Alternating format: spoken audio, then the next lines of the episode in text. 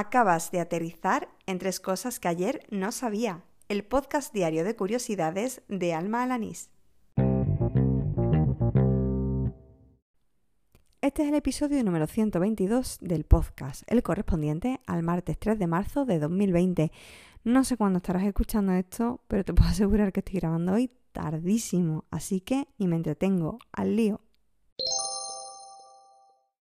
Hoy leía un reportaje en El País bastante curioso sobre el guion de Atuk, un proyecto cinematográfico que lleva circulando por Hollywood pues unos 50 años sin que nunca se haya llevado a cabo.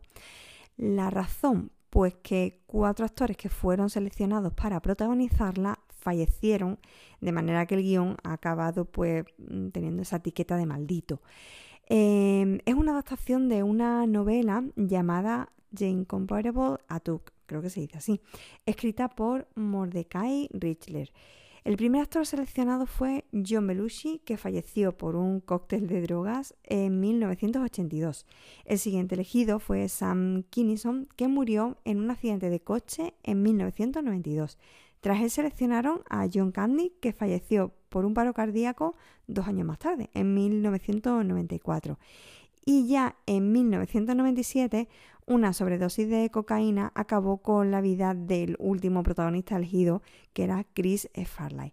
Bueno, una historia sorprendente de la que podrás conocer más detalles en el reportaje del país que dejo enlazado en las notas del programa.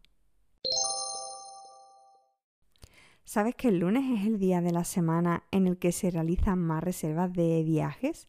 Por contra, los sábados son los días que menos se registran.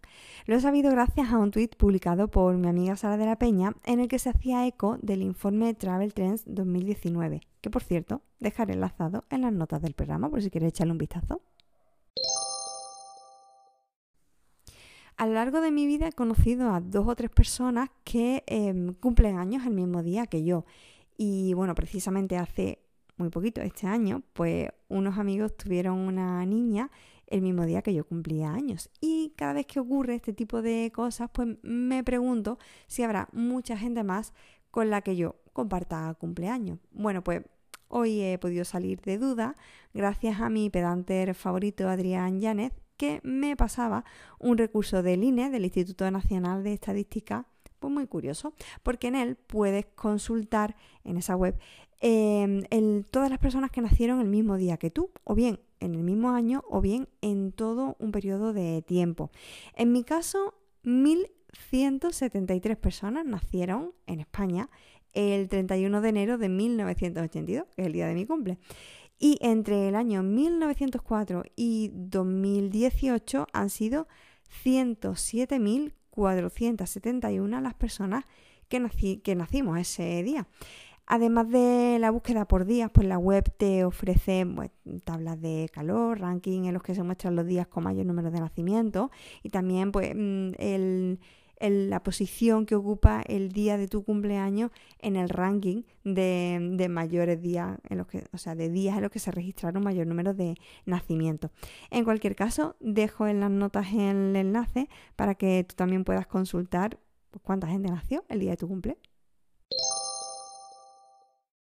Y así termina el episodio número 122 de Tres Cosas que ayer no sabía, el del martes 3 de marzo de 2020. Me marcho, pero antes te recuerdo que este viernes volveré a tener sorteo de eh, pack de Azpil.